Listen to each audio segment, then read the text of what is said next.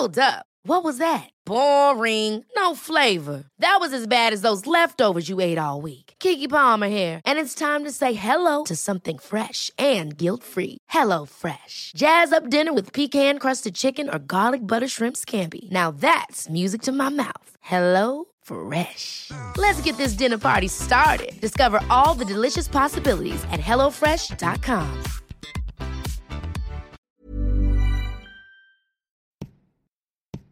Bienvenue dans 4 filles et une culotte tachée, un podcast de Mademoiselle et Plan International France, l'ONG qui agit tout autour du monde pour les droits des enfants, des jeunes et l'égalité entre les filles et les garçons. Quatre filles, habitant dans quatre pays différents, s'envoient des colis contenant la même chose, les protections hygiéniques qu'elles utilisent au quotidien et une lettre qui raconte ses premières règles. Ainsi, quatre filles et une culotte tachée dessinent un panorama des tabous qu'il reste à lever tout autour du monde sur les menstruations. Car si plus de 80% des filles en France considèrent que les règles restent un tabou majeur dans les pays en développement, elles ne mesurent pas toujours l'impact néfaste de ces idées reçues sur la vie quotidienne des habitantes de ces pays. Pour plus de 8 filles sur 10, prendre conscience de ces discriminations les révolte. 80% d'entre elles appellent les gouvernements à lutter contre les inégalités provoquées par le manque d'accès à l'hygiène menstruelle dans le monde, pour que chaque fille et chaque femme soit libre tous les jours du mois.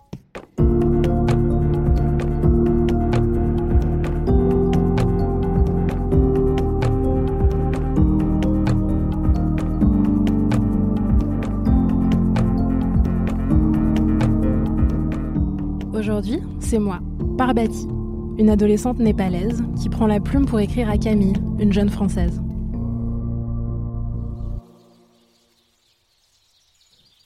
Salut Camille. On se connaît pas encore, mais j'espère que cette lettre te trouvera en bonne santé, heureuse et libre. C'est bizarre d'envoyer un colis de protection menstruelle en France, à l'autre bout du monde. C'est bizarre aussi de te parler de mes règles, tu sais, car là où je suis, c'est un sujet plus que compliqué. Je m'appelle Parbati et cette année j'ai eu 17 ans. Je vis au Népal, un pays d'Asie situé sur les plus hauts sommets des plus hautes montagnes. Autour de moi, il y a des cols, des pics, des falaises, mais aussi des collines toutes vertes et des vallées, avec les chèvres qui broutent toute la journée. Enfin, quand elles sont pas occupées à grignoter mes saris ou à mettre le bazar dans le village. Ça ne te dira peut-être rien, mais j'ai grandi dans le district de Sindouli, dans une petite communauté rurale. Nous vivons au rythme des traditions, de l'agriculture et de notre religion, l'hindouisme. Si je t'envoie ce colis aujourd'hui, c'est pour te parler de mes règles, pour te faire vivre, par mes mots, le jour où j'ai saigné pour la première fois et où ma vie a changé à jamais. Je vais te raconter ma réalité pour que tu comprennes, autant que possible, ce que traverse une fille népalaise à la puberté. Parce que c'est très compliqué les règles, pour moi.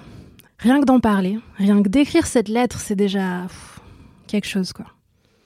On m'a appris que les règles sont impures, mais maintenant, je sais que la liberté passe par la fin des tabous entourant les corps des filles et des femmes.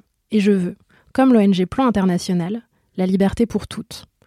Pour toi, comme pour moi, pour les quatre filles de cette aventure, et toutes celles autour du monde qui sont encore bridées lorsqu'elles ont leurs règles. Mais avant de te parler de mes règles, laisse-moi te parler un peu de moi. J'ai grandi dans une famille de trois filles et deux garçons, en plus de mes parents.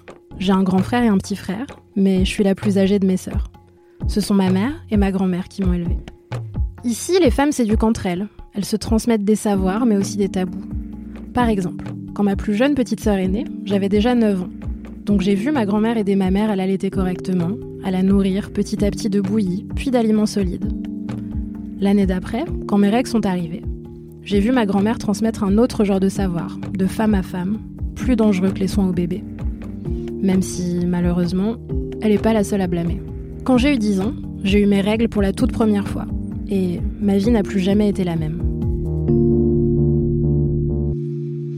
À 10 ans, j'étais petite, toute petite. Et avant tout, tu dois savoir quelque chose. Je ne savais pas ce que c'était qu'avoir ces règles. Personne ne m'en avait jamais parlé, tout comme on ne m'avait jamais dit comment on fait les bébés ou comment prendre soin de mon corps. Je n'avais pas encore rencontré les équipes de plan international qui ont pris le temps de tout bien m'expliquer. Quand j'ai senti mon ventre tirer, quelques jours avant, je pensais que c'était un souci d'estomac ou un repas qui était mal passé. J'en ai pas parlé. Alors quand j'ai vu mon corps saigner, j'ai cru que j'allais mourir. J'ai couru voir ma grand-mère. Mon père était là, mais vu d'où je saignais, je savais déjà qu'il était hors de question que je m'adresse à lui.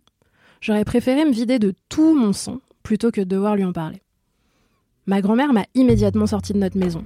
Un petit logement au mur de pierre et au toit de bois. Elle m'a désigné une cabane, une hutte plutôt, à quelques dizaines de mètres. M'a fourré dans la main quelques lambeaux d'un vieux sari de ma mère ou de ma tante peut-être, et m'a poussé dans le dos. C'est dans cette hutte que j'ai dû m'isoler, par la suite, chaque fois que je saignais. Les femmes, ma mère, ma grand-mère, m'ont expliqué comment les choses allaient se dérouler chaque mois. Et c'est là que j'ai réellement compris à quel point les menstruations sont vues comme impures. Le fait de forcer les femmes qui ont leurs règles à s'isoler dans des huttes menstruelles, ça s'appelle le Shaupadi. C'est une ancienne coutume, fortement liée à la religion hindouiste qu'on trouve aussi, mais ça je l'ai appris plus tard, dans d'autres pays voisins des miens, comme l'Inde ou le Bangladesh. Mais ça ne se limite pas au fait de nous bannir de notre propre maison, ce qui est déjà difficile. Le Shaupadi se fonde sur le fait que le sang menstruel est impur, qu'il rend la femme impure, et donc tout ce qu'elle touche, impur. Pendant nos règles, on doit vivre et dormir dans ces abris appelés goths. Ils sont toujours inconfortables. Le mien était en boue, avec un toit en bouse séchée. Situé près de l'étable où dormaient les animaux, il sentait fort, même si, au bout d'un moment, je m'y suis habituée. Il n'y a pas de lit, pas de couverture, seulement un seul couvert de paille, même s'il fait parfois vraiment froid la nuit. Et même si la femme qui a ses règles doit déjà manger moins que d'habitude. Elle est faible et elle vit pendant plusieurs jours dans des conditions très dures.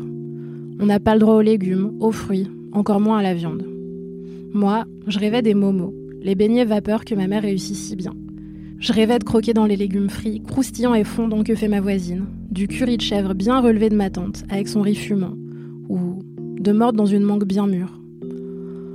En réalité, je n'avais qu'un peu de riz fade, à peine cuit.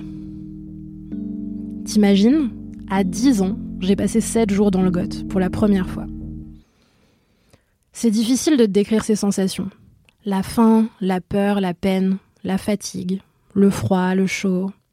Je saignais et on disait que j'étais sale. Moi, je me sentais sale, poisseuse, collante. Parce que la première fois, je ne savais pas quoi faire de ces morceaux de tissu. Je n'ai pas réussi à éviter de me salir car je ne savais pas comment les nouer et les fixer pour absorber le sang. Personne m'avait appris. C'est pour ça que tu trouveras des lambeaux de sari dans ce colis. Parce que c'est ça, dans mon village, les protections hygiéniques. En vrai, je connais les serviettes hygiéniques, mais c'est pas quelque chose auquel on a accès là d'où je viens, sauf quand des ONG comme Plan International en distribuent. Quand on en trouve, ce qui est déjà rare dans mes montagnes, elles sont hors de prix. Même le tout petit paquet de 6 serviettes est inaccessible pour ma famille. Il coûte environ 85 roupies népalaises, l'équivalent d'un dollar américain. C'est peut-être rien pour toi en France, mais ici, c'est un demi-kilo de riz par exemple. Alors je te laisse imaginer, si on devait dépenser ça plusieurs fois par mois, tous les mois, pour toutes les femmes et les filles qui ont leurs règles. Pourtant, le gouvernement alloue normalement un budget à chaque école pour fournir des serviettes hygiéniques aux élèves. Mais dans mon village, j'ai jamais vu de protection à l'école. Non. Pour des filles comme moi, c'est les morceaux de tissu. Et ça peut causer des soucis, des irritations, des maladies. Surtout que quand on a ces règles, on n'a pas le droit de se laver normalement. On ne peut pas utiliser le puits du village car on risquerait de l'assécher. Alors même qu'on dort et vit dans des conditions très difficiles, on doit utiliser un puits spécial pour nous laver et rincer nos vêtements. Sauf qu'on saigne pendant plusieurs jours, et on reste au goth pendant tout ce temps. Alors c'est impossible d'être vraiment propre. Nous pouvons développer des maladies, des infections qui sentent mauvais, des problèmes de santé qui nous rendent encore plus faibles, comme je l'ai appris par la suite, grâce aux gens de plan international qui m'ont expliqué comment fonctionne mon corps on est banni. Et de toute façon, même en sortant du Goth, on n'a rien le droit de faire. Selon le Shaopadi, la femme qui a ses règles ne peut pas rentrer dans un temple et célébrer les dieux, ne peut pas pénétrer une cuisine et y préparer un repas, ni même franchir la porte d'une simple maison, y compris la sienne. Pas un orteil ne doit passer le seuil, sous peine de cris, de punition et de purification immédiate du lieu. En gros, la femme qui a ses règles ne participe plus à sa vie de famille, peu importe à quel point elle l'aime, ni aux moments importants du village comme les fêtes religieuses ou les mariages. Elle doit rester à l'écart et ne pas se mêler aux autres, même à son propre époux, même à son propre frère. La femme qui a ses règles ne peut pas non plus profiter des plaisirs simples de la nature. Elle n'a pas le droit de toucher les animaux de la ferme, les arbres fruitiers, les plantations. On croit qu'elle va faire mourir les choses vivantes. Et même si je râle sur les chèvres lorsqu'elles sont passage, je t'assure que pendant ces longues et tristes journées, j'aurais aimé pouvoir les caresser, jouer avec elles, leur parler pour tromper la solitude. Mais bon, on me l'avait interdit. Bah ouais, c'est comme l'histoire du puits. Il paraît qu'on tue les cultures, qu'on assassine le bétail. Et bien sûr, on touche pas d'autres gens. Si on n'a pas le droit de gratouiller une chèvre, on n'a pas le droit non plus de faire un câlin au voisin avec lequel on joue depuis qu'on est toute petite, par exemple. On est très seul pendant ce temps-là, tu sais. Il y a plein de personnes auxquelles on n'a plus le droit de parler. Mon père, mes frères, mes oncles. Je pouvais même plus les approcher, leur adresser la parole et encore moins les toucher. Même si la veille on riait ensemble en revenant des champs. Dès que je saignais, je devais les ignorer. Et ils me le rendaient bien. Si par erreur je touchais quelqu'un, la personne devait immédiatement se purifier de cette souillure. Et moi, bah, j'étais punie. C'est dur de se sentir dangereuse, empoisonnée, néfaste. Alors que je suis la même par bâti, avec ou sans mes règles, et ça devrait rien changer. Ça te paraît peut-être absurde. À mes yeux, aujourd'hui, ça l'est aussi. Mais c'est ce que m'ont expliqué ma mère, ma grand-mère et toutes les femmes, comme une évidence ou une vérité. C'est comme ça, c'est ainsi. Il y a un vrai manque d'éducation autour des règles. Et en même temps, il y a déjà un vrai manque d'éducation tout court. C'est un cercle vicieux. Pendant le Shaopadi, les filles ne vont plus à l'école. Rends-toi compte. Plusieurs jours par mois, chaque mois de l'année. Déjà que c'est difficile pour une fille de faire des études ici, elle part forcément perdante. Elle n'a même pas le droit de lire des livres pendant son bannissement, sous peine d'offenser Sarasvati, la déesse de l'éducation. Et tout ça, ce ne sont pas des croyances en l'air. Si on enfreint les règles, on est puni, parfois violemment. Des insultes, des coups, des privations supplémentaires, parfois pire encore. Je n'en ai pas vécu, mais je sais que les violences sexuelles aussi sont une réalité dans mon pays. Pour les femmes et pour les filles aussi. Le Shaopadi n'est pas à prendre à la légère. Pas du tout. Voilà, c'était ça ma vie, pendant des années. Et dis-toi que j'ai eu de la chance. Il y a des filles et des femmes qui meurent du Shaopadi. Parfois, c'est parce qu'elles font du feu pour se réchauffer et respirent sans s'en rendre compte des fumées mortelles qui les empoisonnent pendant leur sommeil. Parfois, c'est à cause des bêtes sauvages. Une adolescente, dans un village près d'ici, a succombé à une morsure de serpent, par exemple. Parfois, elles meurent de froid, tout simplement, puisqu'elles n'ont rien pour se protéger. Elles s'endorment seules, dans leur triste hutte, tremblantes, à même le sol, et elles ne se réveillent jamais. Juste parce qu'elles ont leurs règles.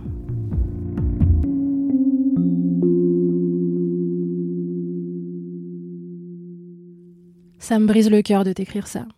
Mais je crois que c'est important que le monde sache. Et le monde, ça commence aussi par toi. Le Shaopadi est illégal depuis des années, mais bon, je pense que tu le sais, parfois la loi dit quelque chose et les gens font l'inverse. C'est difficile de déraciner des traditions bien ancrées. Alors, même si le gouvernement essaye de condamner ceux qui forcent les femmes à s'isoler, ou même de motiver la fin des pratiques par des primes financières, la tradition reste malheureusement bien enracinée. Surtout qu'il y a eu très peu de condamnations liées au Shaopadi. Les amendes sont légères par rapport à la violence que vivent les filles et les femmes, exilées dans leur rute menstruelle. Et puis, souvent, elles ne veulent pas dénoncer les proches qui les isolent.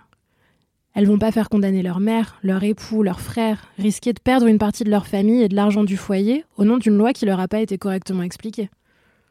Si tout le monde considère quelque chose comme allant de soi et comme une obligation religieuse, c'est pas un bout de papier qui va convaincre en un claquement de doigts. Ce serait trop simple. C'est pour ça qu'il faut de l'éducation, encore et toujours. C'est pour ça que des ONG comme Plan International agissent, pour apprendre aux gens, partout dans le monde, que les règles ne sont pas sales mais naturelles, et qu'elles ne changent rien à la personne qui saigne. C'est juste son corps qui fonctionne normalement. Il faut apprendre aux gens l'importance des protections hygiéniques parce que devoir utiliser les moyens du bord crée de gros problèmes de santé, de propreté aussi. Et puis, côté santé mentale, je te laisse imaginer les dégâts que ça cause d'être une pestiférée toute sa vie, plusieurs jours par mois, sans rien pouvoir y faire. Au point parfois de maudire ce corps et ses manifestations. Tu te demandes peut-être pourquoi je parle de cette période de ma vie au passé. Eh bien, c'est parce qu'avec un peu d'aide, notamment celle de plan international, j'ai réussi à me débarrasser de ces tabous sur les règles. J'ai réussi à me libérer de ces contraintes. Quand Plan International m'a intégré dans son projet Girls Out Loud, j'ai pu discuter avec de nombreuses femmes et filles sur des groupes non mixtes, j'ai appris et compris comment fonctionne mon corps, et ça a totalement changé ma vie. Ce sont des groupes Facebook composés de filles de 13 à 24 ans et modérés par les équipes de plan international. On y discute de différents sujets liés à la santé, la sexualité, l'éducation, et aussi à comment être en sécurité sur Internet par rapport aux problèmes de cyberharcèlement par exemple. Et pendant les confinements, j'ai aussi pu avoir accès à des formations virtuelles via ces groupes lancés par Plan International. J'ai discuté du genre et du sexisme, de la lutte contre les violences en ligne, j'ai appris comment être jeune reporter. Tout était passionnant. Je peux pas t'expliquer à quel point ça m'a libéré de parler avec des filles, des femmes, dans un environnement sain et sécurisé, de détricoter toutes ces idées fausses qu'on m'avait inculquées. Et tu sais, ce qui est bien, c'est qu'une femme informée, ça peut informer d'autres femmes. Maintenant, je peux moi aussi aider des jeunes filles à ne pas souffrir, à ne pas être bannies à cause de leurs règles, à faire la paix avec toutes ces merveilleuses choses que leur corps peut faire. Ces groupes de parole m'ont vraiment sauvée. Ils m'ont appris que les femmes peuvent se tirer vers le haut, s'aider à être plus heureuses, plus libres. Ils m'ont appris de quoi j'étais capable. Maintenant, je sais que je peux me défendre, me battre pour mes droits et communiquer avec plein de filles à travers le monde pour leur permettre de mieux vivre leurs règles, de mieux comprendre leur corps. En espérant qu'elles n'aient jamais à vivre ce que moi j'ai vécu. Je pense souvent à la petite Parbatie de 10 ans, celle qui avait peur, qui avait mal, qui a cru que son corps était impur et dangereux. Qu'elle risquait de tuer le bétail, les plantes, de souiller les gens qu'elle aime. À côté de ça, les crampes et les douleurs me paraissaient presque légères. Aujourd'hui, ça a bien changé. Et je dois cette chance aux femmes qui m'ont épaulée, accompagnée, éduquée avec bienveillance. Ces femmes qui m'ont, au final, libérée. J'espère que tes premières règles étaient moins dures que les miennes, Camille. J'espère que tu as été aimée, entourée, rassurée au lieu d'être rejetée. J'espère que personne ne t'a dit que tu étais impure, sale ou dangereuse. Mais je sais que partout dans le monde, les tabous sur les règles continuent à exister et à entraver les filles et les femmes dans leur liberté. Je sais aussi que ça continuera tant que nous ne pourrons pas parler, communiquer, rassurer, éduquer. Par courrier comme ici, sur internet comme je l'ai appris avec Girls Out Loud, et puis dans la vraie vie aussi. Alors je suis heureuse de t'envoyer cette lettre Camille, et j'ai hâte de recevoir la mienne. Car toutes les femmes, toutes les filles sont mes sœurs, et toutes méritent de vivre libre, loin des huttes froides et honteuses où j'ai dû grandir. Je t'envoie plein d'amour, par Bâti.